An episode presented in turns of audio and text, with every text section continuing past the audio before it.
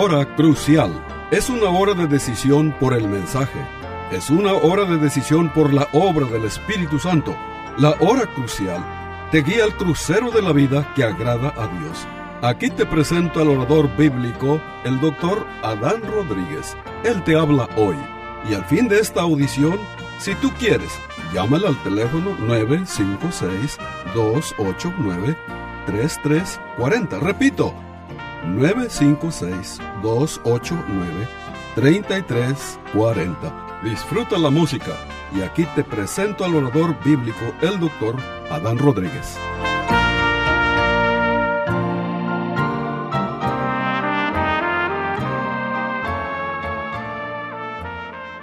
¿Qué tal, querido radio oyente? Bienvenidos a una nueva edición de su programa La Hora Crucial. El tema de este día lo hemos titulado La importancia de ir a la iglesia, es decir, la importancia de congregarse con aquellos que han nacido de nuevo en el santuario. Así que, estimado oyente, este, algunas iglesias ya han abierto sus servicios, claro, con algunas recomendaciones con algunos protocolos de seguridad, este, como en el caso nuestro, nuestra iglesia ahorita estamos en la fase 2, en esta fase no deben ir más de 70 personas, guardamos la sana distancia, el cubrebocas es obligatorio, este, y la sana distancia es de 8 pies, así que, este, pero ya, este, muchas iglesias empiezan a, a congregarse como antes. Este, y mi pregunta es, estimado oyente, el domingo pasado que fuiste a la iglesia, es que, ¿qué, qué, qué fue lo que te motivó a venir este, a la casa de Dios? ¿Cómo, cómo te sientes ahora eh, en la casa de Dios, ahora que has regresado? Otra pregunta, ¿con qué propósito fuiste a la iglesia? Así que por ejemplo, en el caso nuestro, en nuestra iglesia bautista Jerusalén de Far, cuando se dio la bienvenida, cuánto gozo sentimos porque la iglesia es un lugar donde todos son bienvenidos, ¿sí? Este, cuando se oró para ofrecer el servicio a Dios y poner el culto en las manos de Dios, este, cuánto gozo experimentamos porque la razón por la cual estábamos allí fue para tener un encuentro con el Dios vivo y le íbamos a ofrecer una adoración y alabanza que brota de un corazón agradecido, de un corazón sincero. Cuánto gozo experimentamos cuando se cantaron esos himnos y cantos que exaltan este los atributos de Dios como fue en este caso la fidelidad, y el gran poder de Dios, su misericordia, cuánto gozo experimentó nuestra alma al ver que el Dios al cual adoramos es un Dios que nos trasciende, es un Dios glorioso. Y cuando se recogió la ofrenda, estimado oyente, cuánto gozo, porque el recoger la ofrenda no es una simple colecta, el recoger la ofrenda es un acto de adoración, este, a través de la ofrenda, nosotros reconocemos que el dueño de todo eh, lo que somos y lo que tenemos es de Dios. Él es el dueño de Jehová, la tierra, el mundo y su plenitud. Así que cuando este, damos nuestras ofrendas y nuestros diezmos, eh, realmente no estamos dando, estamos regresando de lo mucho que Dios nos ha dado y cuánto gozo experimenta nuestra alma al expresar esta, de esta manera nuestra gratitud y nuestro reconocimiento a Dios por su soberanía. Cuando se predicó la palabra de Dios, cuánto gozo experimentamos. Así que el día de hoy, estimado oyente, veremos este a uno que gozaba con ir a la casa de Dios me refiero al rey David, el dulce cantor de Israel, el hombre conforme al corazón de Dios, el hombre, el rey que guió a su pueblo hacia la adoración del Dios verdadero. Ojalá que este ejemplo lo sigan eh, los presidentes de las naciones y los reyes de la tierra. Así que de, del rey David aprendemos lo que debe motivarnos a ir a la casa de Dios y la actitud que debemos tener.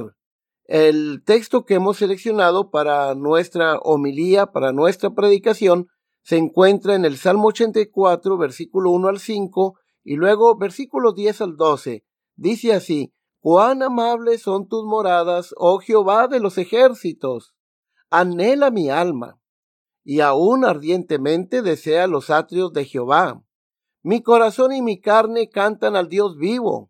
Aún el gorrión haya casa y la golondrina nido para sí, donde pongan sus polluelos cerca de tus altares, oh Jehová de los ejércitos, Rey mío y, Dios mío, bienaventurados los que habitan en tu casa, perpetuamente te alabarán.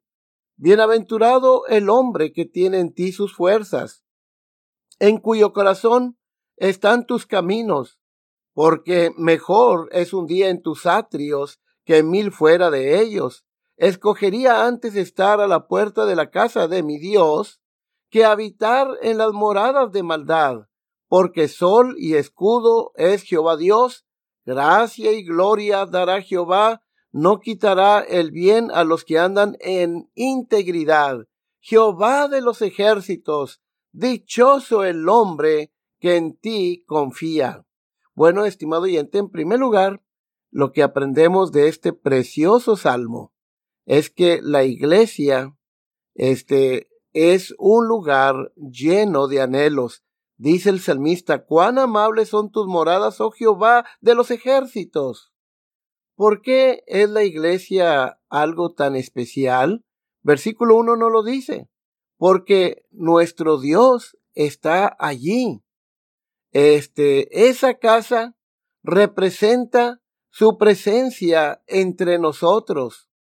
Estudie usted, por ejemplo, Éxodo capítulo 35 al 40 y va a encontrar usted algunas lecciones muy importantes. Por ejemplo, en Éxodo 35 versículo 2 y 3, ahí encontramos la importancia del día del Señor.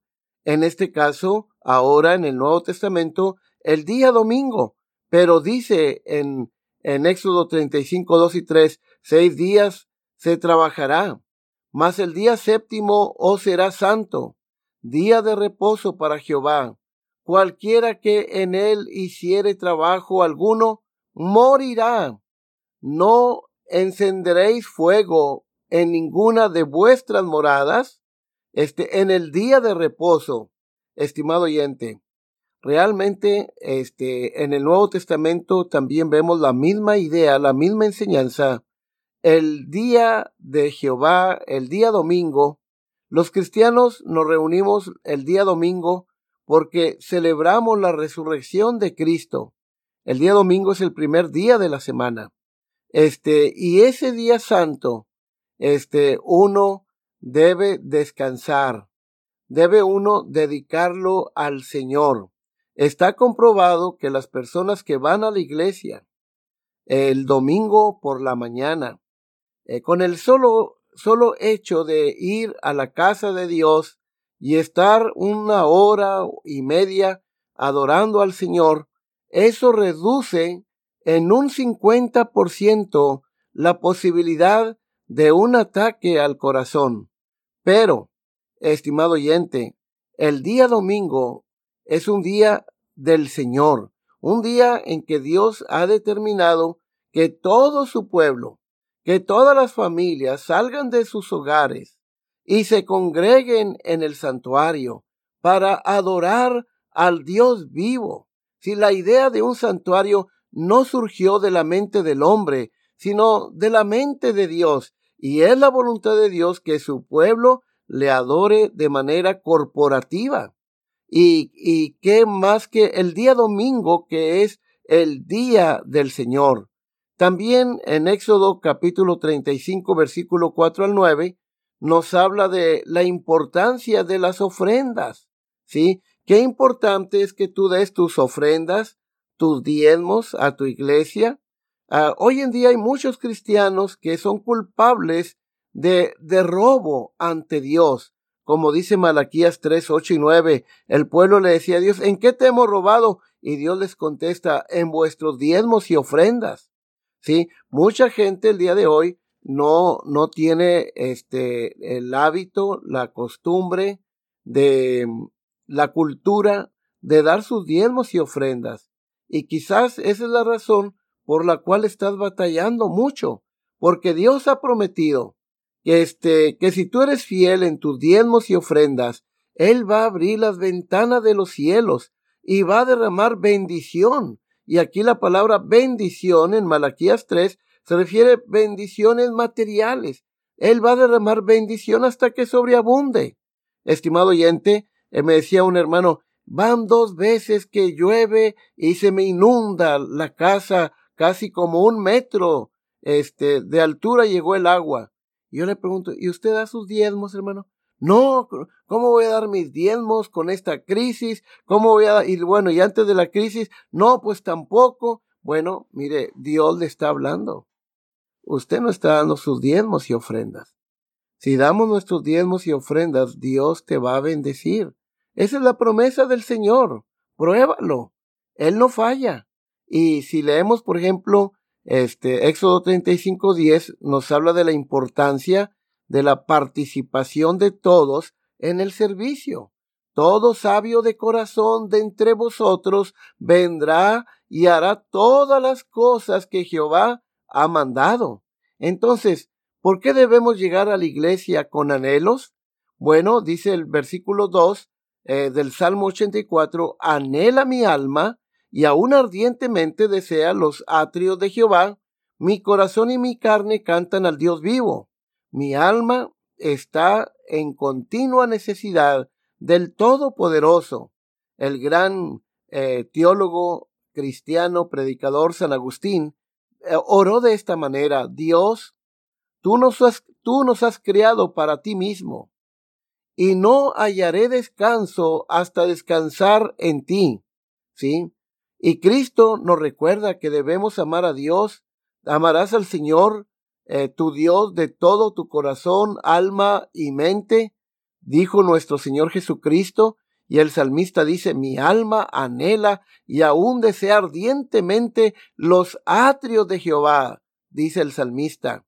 Ahora, número dos, este, la iglesia es un lugar de consuelo, estimado oyente.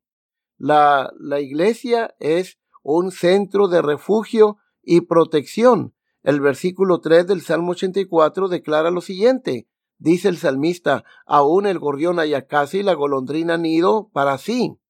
Donde pongas sus polluelos cerca de tus altares, oh Jehová de los ejércitos, Rey mío y Dios mío.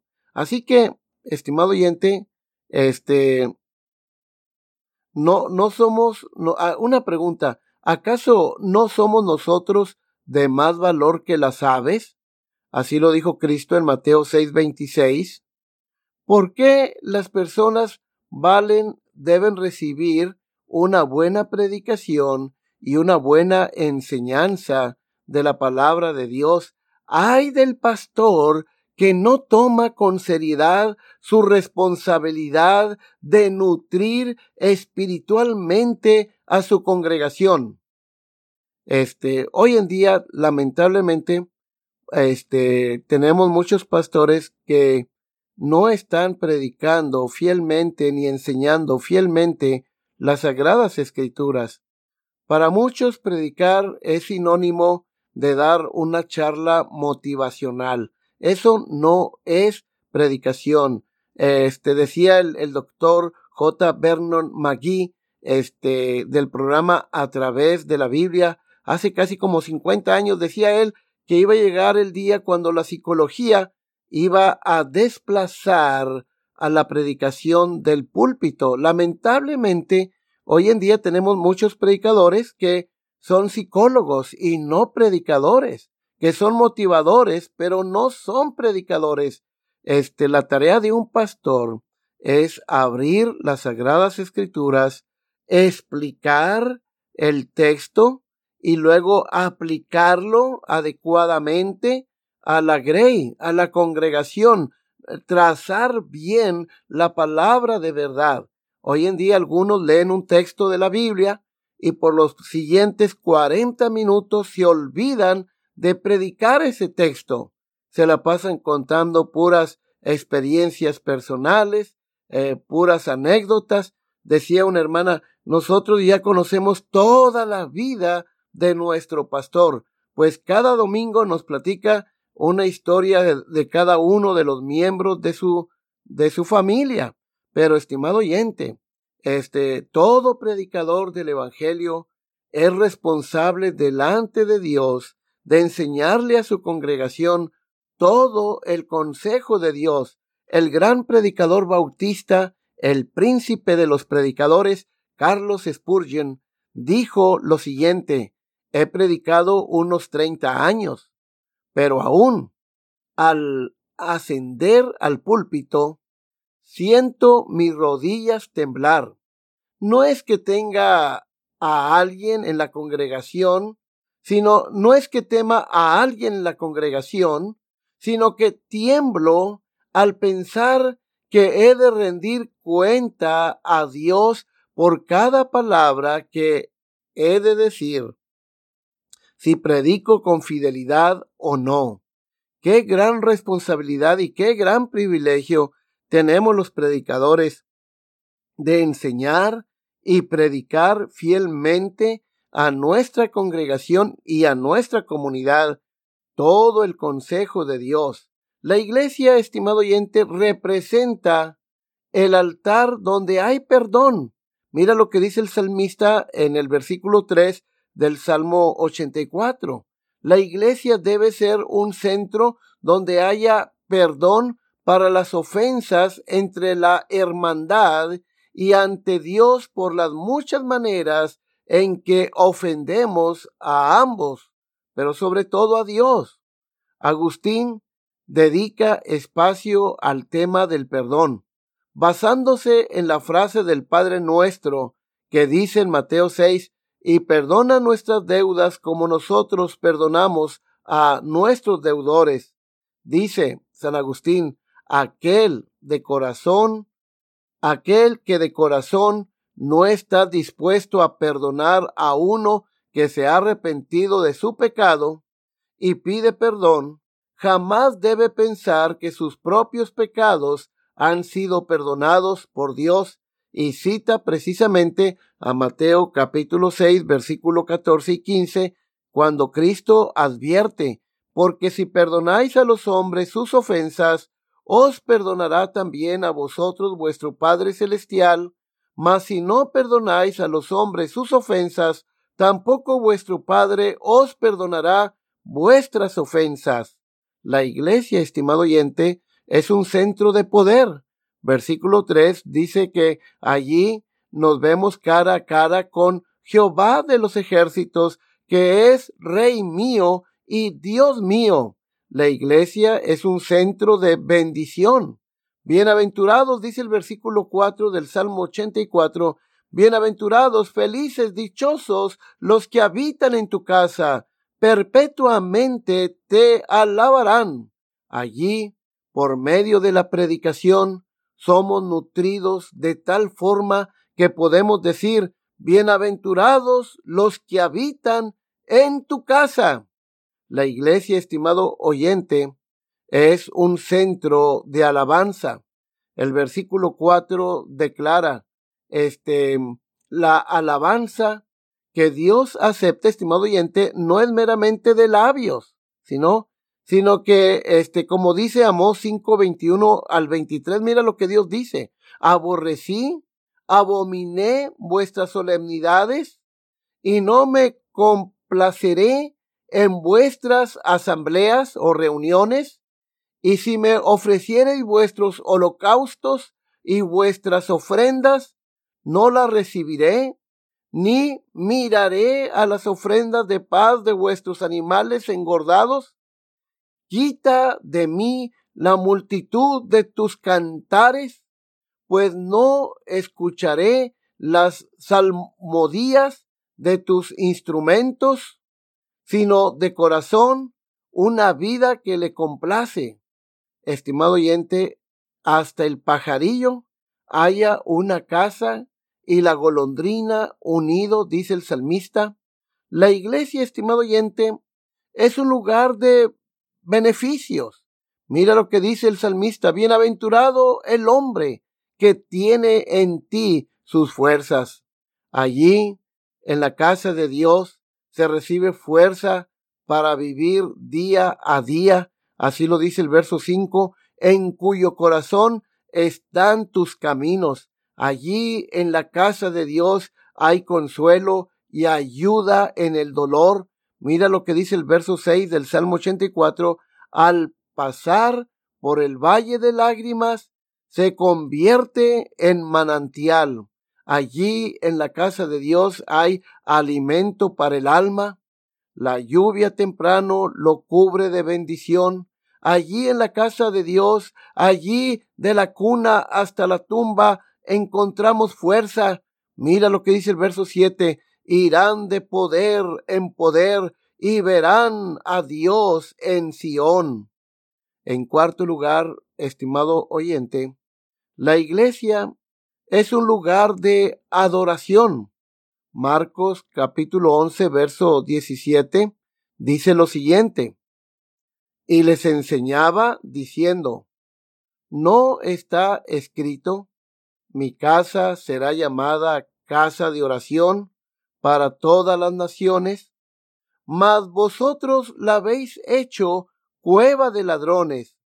Allí en la casa de Dios, estimado oyente, puedo dar voz a mis preocupaciones. Mira lo que dice el verso nueve.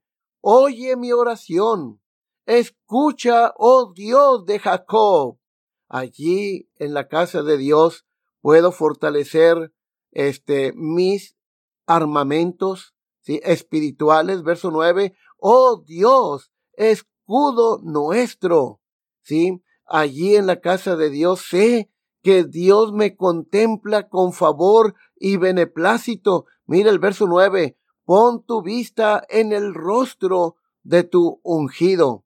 Ahora bien, estimado oyente, hemos visto a la luz de este salmo y es obvio que esta enseñanza la encontramos de manera abundante tanto en el Antiguo como en el Nuevo Testamento. Qué importante es ir a la casa de Dios.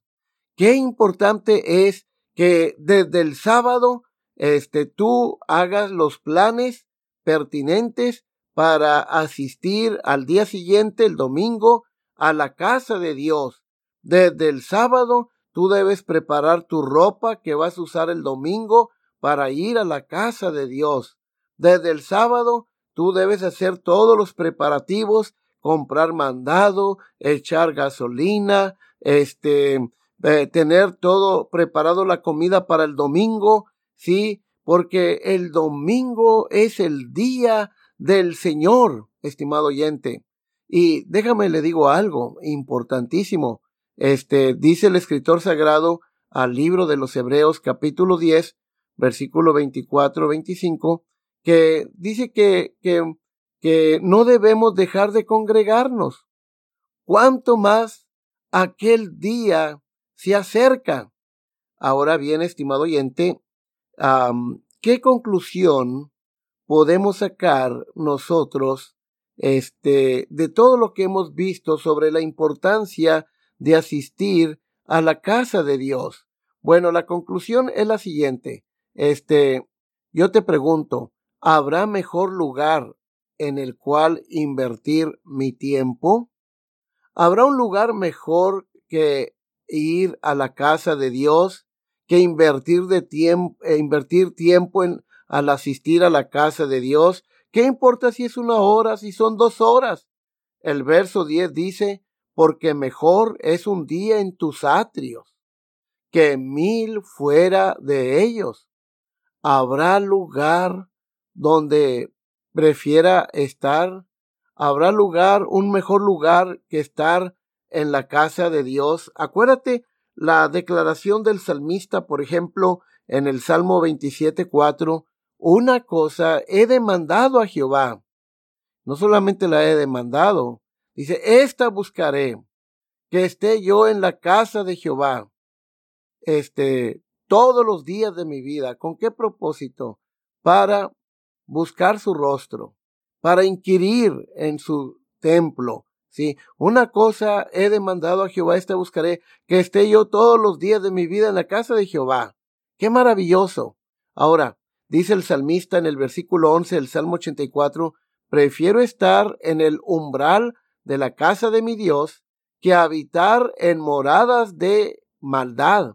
Yo te pregunto, estimado oyente, ¿habrá sitio donde estaría mejor protegido que la casa de Dios?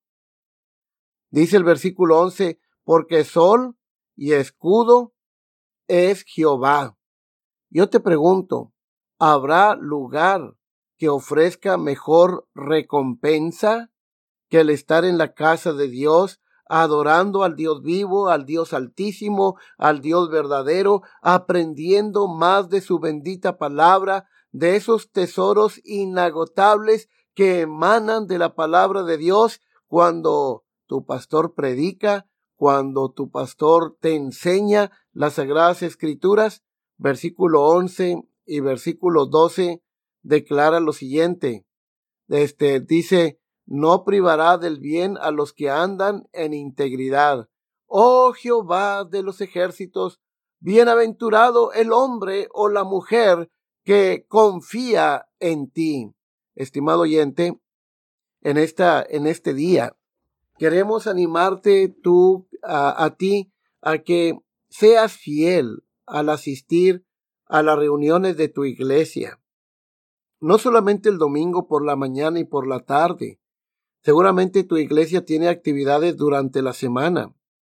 Hay que ir a la casa de Dios para que tú aproveches este medio de gracia o estos medios de gracia que Dios ha puesto delante de ti para tu bienestar espiritual y físico, para que tú crezcas en el temor de Dios, en santidad, en gracia, en conocimiento de las escrituras, para que tú nutras tu alma de ese manantial maravilloso que es la palabra de Dios. Con razón, Cristo declaró lo siguiente en Mateo 4:4, no sólo de pan vive el hombre, sino de toda palabra que sale de la boca de Dios.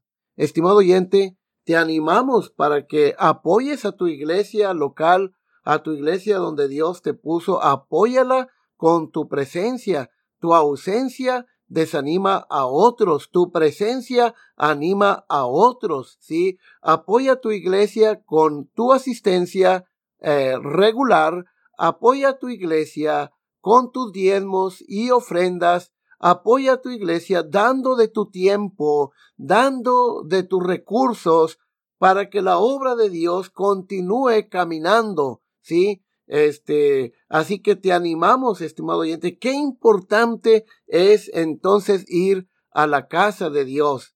Bueno, se despide la voz amiga del pastor Adán Rodríguez, pastor por la gracia de Dios y la misericordia de Dios y la paciencia de la Iglesia Bautista Jerusalén de Far, Texas. Hasta la próxima.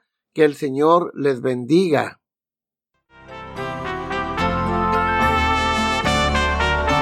Este fue su programa La Hora Crucial. La Iglesia Bautista Jerusalén y su pastor Adán Rodríguez agradecen a su bella audiencia y les recuerda que los días lunes y viernes a las 12 horas del mediodía este programa se repetirá sin falta.